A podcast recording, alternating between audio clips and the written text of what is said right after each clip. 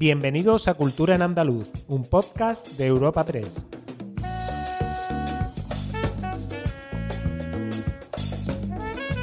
Os damos la bienvenida a una nueva entrega de Cultura en Andaluz, el podcast de Europa Press Andalucía, en el que cada semana presentamos las novedades culturales más destacadas y en esta ocasión además lo publicamos en mitad de un puente, así que doblemente especial porque la gente tiene hasta más tiempo para escucharlo. Tiene más tiempo para escucharlo tranquilo y también para apuntarse a algunos de los planes que traemos, que hay para todos los gustos en todas las provincias, o sea que como cierre del podcast, como siempre haremos. Sí, por medio también tenemos alguna que otra exposición curiosa, ¿eh?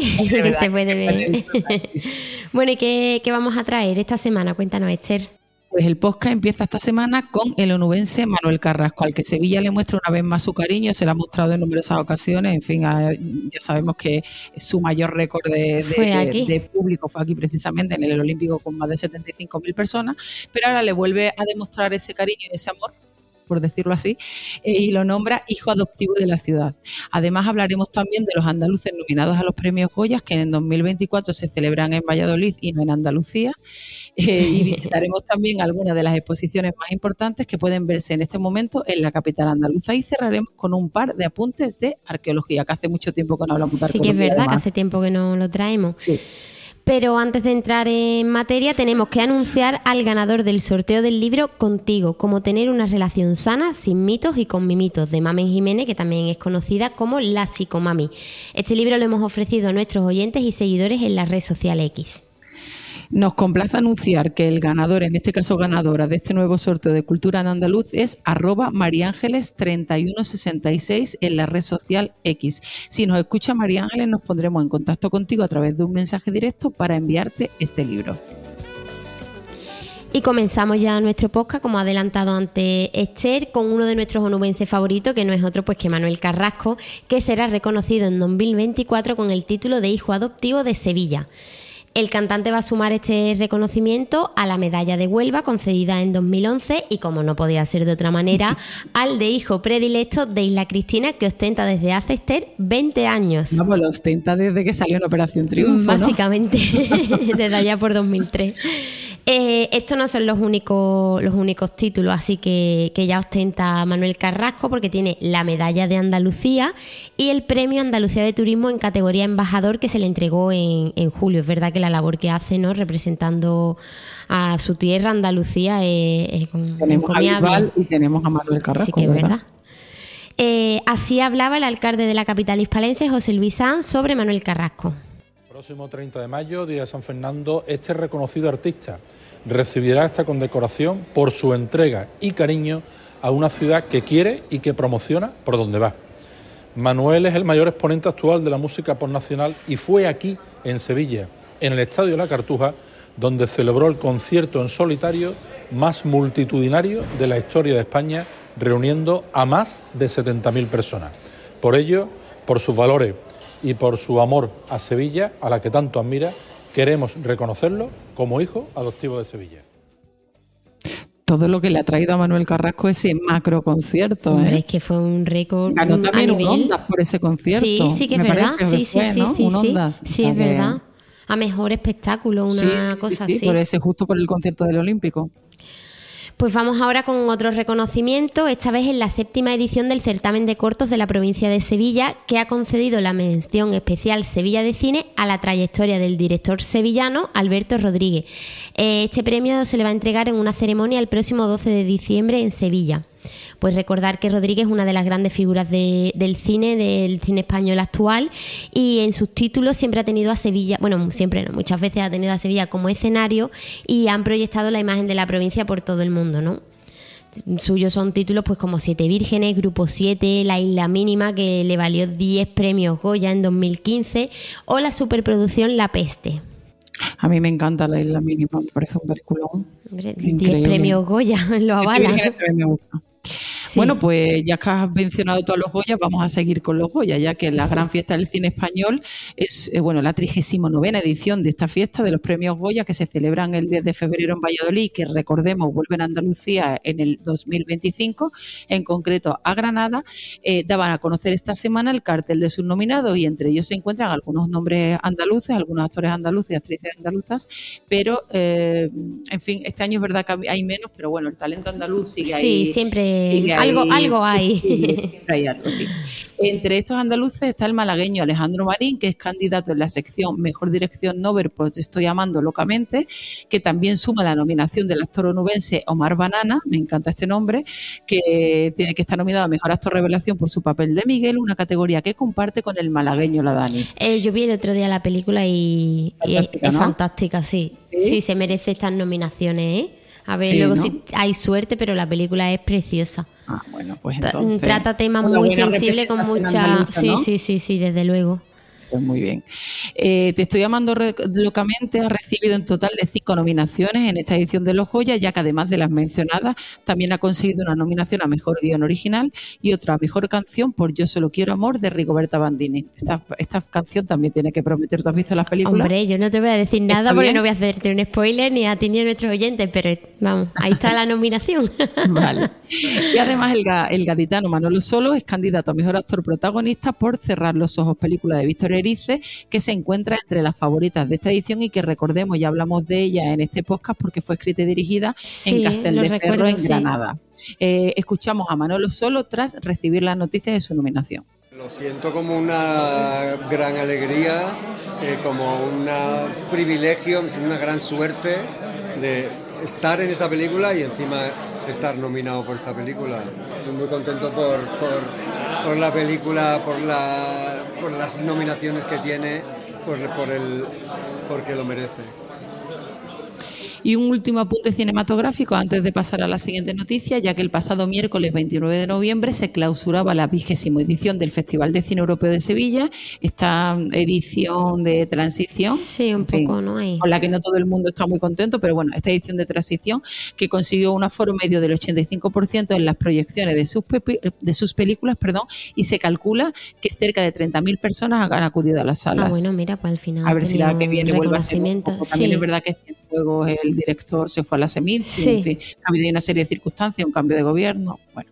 A ver si el año que viene volvemos al CEF. De ya traeremos todas las novedades. A un mejor CEF.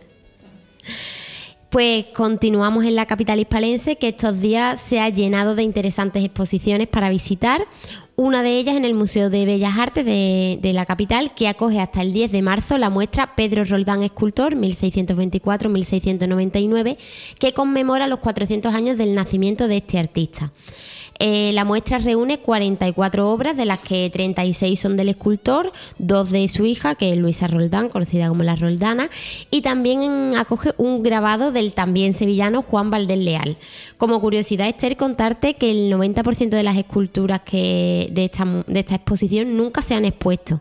Estaban en conventos, en iglesias, pero así abiertas al público nunca. O sea que es una oportunidad de oro. Totalmente. En la presentación de, la muestra, el consejero de Cultura de la Junta, Arturo Bernal, invitaba a los sevillanos a no perderse esta muestra.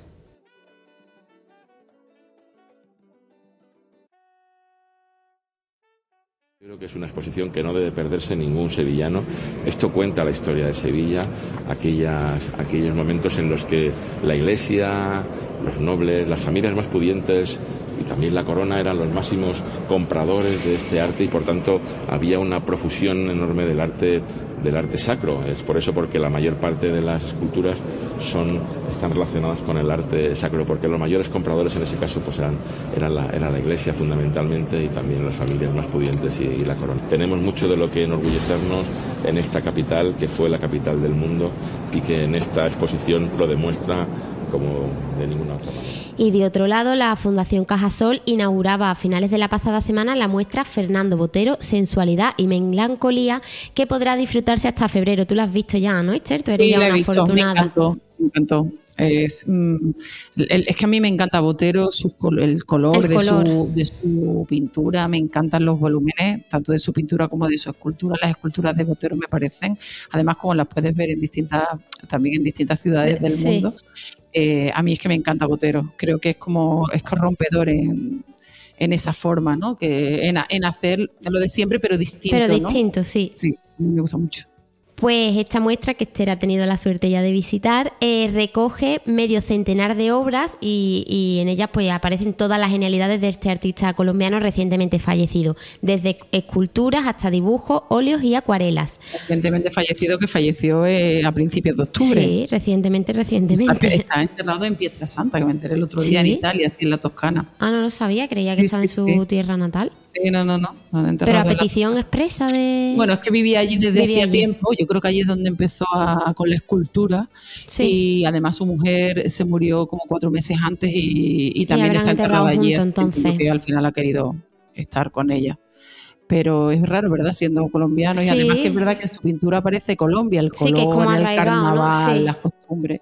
Bueno, pues ahora vamos a escuchar al presidente de la Fundación Cajasol, Antonio Pulido, hablando sobre esta muestra que, un doble de estas características eh, pues estuviera en Sevilla. Va a coincidir que lo vamos a tener además en esta época, en esta época de Navidades, donde esta casa es una, una gran ebullición de otras muchas actividades que se realizan. Y cerramos ahora con un par de apuntes arqueológicos que, como ya hemos dicho anteriormente, hace tiempo ahora que no traíamos la arqueología en nuestro podcast. Y el primero de ellos es, bueno, tiene lugar en el municipio malagueño de Villanueva de la Concepción en, Málaga, bien dicho, el municipio malagueño, donde ha sido localizado de forma casual en una tierra de cultivo un león íbero de grandes dimensiones. La pieza que ha sido trasladada al Museo de Málaga, donde se va a estudiar y se va a catalogar, presenta un estupendo estado de conservación, de ahí su su relevancia. Eh, esta tierra nuestra, esta tierra nuestra nunca va a dejar de sorprendernos en ese, en el sentido arqueológico. es brutal lo que hay a nuestros pies. Y ahora vamos a dar otro apunte arqueológico, como ha dicho Esther, esta vez en la antigua ciudad romana de Itálica, que está en, el municipio sevillano de Santiponce. Bien, ya hemos hablado alguna vez aquí en Cultura en Andaluz del arqueólogo Alejandro Jiménez Hernández, que es el que encabeza la investigación, gracias a la cual se detectaron indicios de vestigios arquitectónicos de lo que habría sido un circo en, Itálica. Sí. Eh, pues ahora la Consejería de Turismo y Cultura le ha encargado a este arqueólogo la actividad arqueológica puntual prevista para profundizar en dicho, en dicho descubrimiento. En septiembre, Jiménez Hernández nos explicaba aquí a, Europa Press las dimensiones de la infraestructura del circo de este enclave, que también recordamos que aspira a ser patrimonio mundial de la humanidad. Lo escuchamos. El circo este de Itálica, además, es excepcional, no se puede comparar con los otros. Es con diferencia el mayor circo de toda la península ibérica y yo digo que eh, de los mayores del imperio, justamente solo un escalón por debajo del circo máximo de Roma. En exactamente igual. Tanto el anfiteatro como el circo se construyeron, fueron los mayores en su época, después de, obviamente, de Roma. Y siempre por debajo de Roma. Es más, de hecho, gracias al circo, si observamos la planta que nos queda ahora de Itálica, lo que vemos es que es muy, muy parecida a la propia Roma. Tan parecida que yo creo que, que el propio Adriano eh, quiso convertir su vieja itálica en una, en una nueva Roma, en, dimensiones más reducidas, pero con todos los hitos, eh, tanto topográficos como monumentales, reconocidos. Bien, pues ahora os vamos a pasar a ofreceros algunos planes para, para el puente y ya otros pues más metiditos en, en diciembre. Agenda semanal de cultura en andaluz.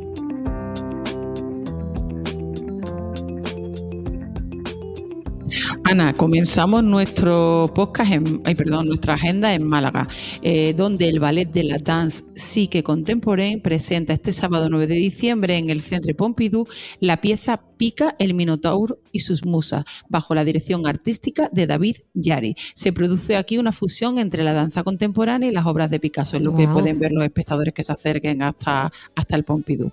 Además, el viernes, sí, está curioso la verdad que sí. Además, el viernes 8 de diciembre, el Auditorio Municipal Príncipe de Asturias de Torremolinos recibe a Niña Pastori. Recordemos que ha sido recientemente nominada con nominada no, eh, galardonada, con el Grammy Latino a, mejor, álbum de flamenco, que ofrece un recital para celebrar sus 25 años sobre los escenarios. Y el municipio cordobés de Castro del Río acoge desde este viernes y hasta el domingo, es decir, justamente en lo mejor del los puente, días clave. sus séptimas jornadas de fotografías creativas invisibles, que cierra el ciclo dedicado al cuerpo y profundiza en la figura del erotismo. Pero no, no, solo hay estas actividades en Córdoba, ¿verdad? Nos puedes ofrecer otras cosas hay más cositas. En el Palacio de la Merced se puede visitar hasta el 28 de enero la muestra de Begoña Zubero, NIP, no es exótico, es vital, que permite asomarnos a la experiencia vital de esta artista en Oriente Medio. Y otra exposición, eh, esta vez en San Fernando, en Cádiz, es la del fotoperiodista Pablo Juliá bajo el título Otros tiempos, que se puede visitar hasta el 22 de diciembre en el Centro de Congresos de, de esta ciudad gaditana. Y ya en Sevilla, del 8 al 10 de diciembre, eh, se celebra el Manga Fest, que tendrá lugar en el Palacio de Exposiciones y Congresos. Serán tres días con ciertos de actividades relacionadas con la cultura asiática y los videojuegos. Y está, bueno, está recomendado para todas las edades. Además, la película Codón es una máquina de Norberto Ramos se estrenará este sábado 9 de diciembre en los cines de Nervión, eh, Plaza en Sevilla. Ángel Codón y Paco Fox son los protagonistas de este falso documental improvisado y carente de vergüenza, como lo define la propia dirección de, la cinta. En fin, promete, ¿eh? Promete, promete. Y en el plano musical, los amantes del trap tienen el viernes 9 una cita en la sala Custom de la capital hispalense que acogerá la actuación de Proc. Y nos volvemos ahora a la provincia de Córdoba, concretamente a Iznájar, donde este sábado 9 de diciembre la compañía Histrión Teatro presenta Juana, la reina que no quiso reinar. Eh, será en el Salón de Usos Múltiples de la localidad. Gema Mantarraz pone voz y cuerpo a Juana I de Castilla, que prisionera de su propio destino sobrevivió a todos los que la repudiaron y dejaron morir lentamente. Además, de verdad, te estabas leyendo algo de Juana de Castilla. Aún no, lo he empezado, me lo compré el otro día, sí, sí. Eh, ¿Cómo se llamaba? Juana la Reina Cuerda, la Reina Cuerda se llama, la Reina Cuerda. Y nos vamos ahora con un doblete de conciertos este puente en la Industrial Copera de Granada el viernes 8 a partir de las 8. Esta sala cogerá el concierto de Recycle G, mientras que el sábado llegará el turno de la Reina del Trap, la Zowie, a las 9. La Zoe, me encanta. Así que, pues, como hemos dicho antes, hay actividades, vamos, para, todos, los gustos. Y no hemos empezado con las actividades navideñas, que las oh. hemos dejado un poquito para más adelante. Sí, sí, sí, nos hemos, guardado en la Navidad. Nos hemos guardado algunas actividades en la manga. Bueno, pues hasta aquí nuestro podcast de esta semana. Disfrutan mucho del puente aquellos que, que, que estéis de puente y os esperamos el próximo jueves en una nueva entrega de Cultura en Andaluz.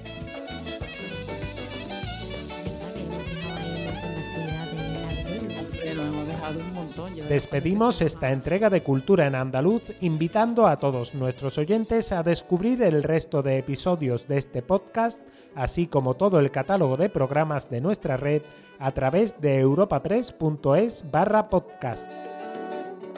Recuerda que además todos ellos están disponibles en las principales plataformas de podcasting.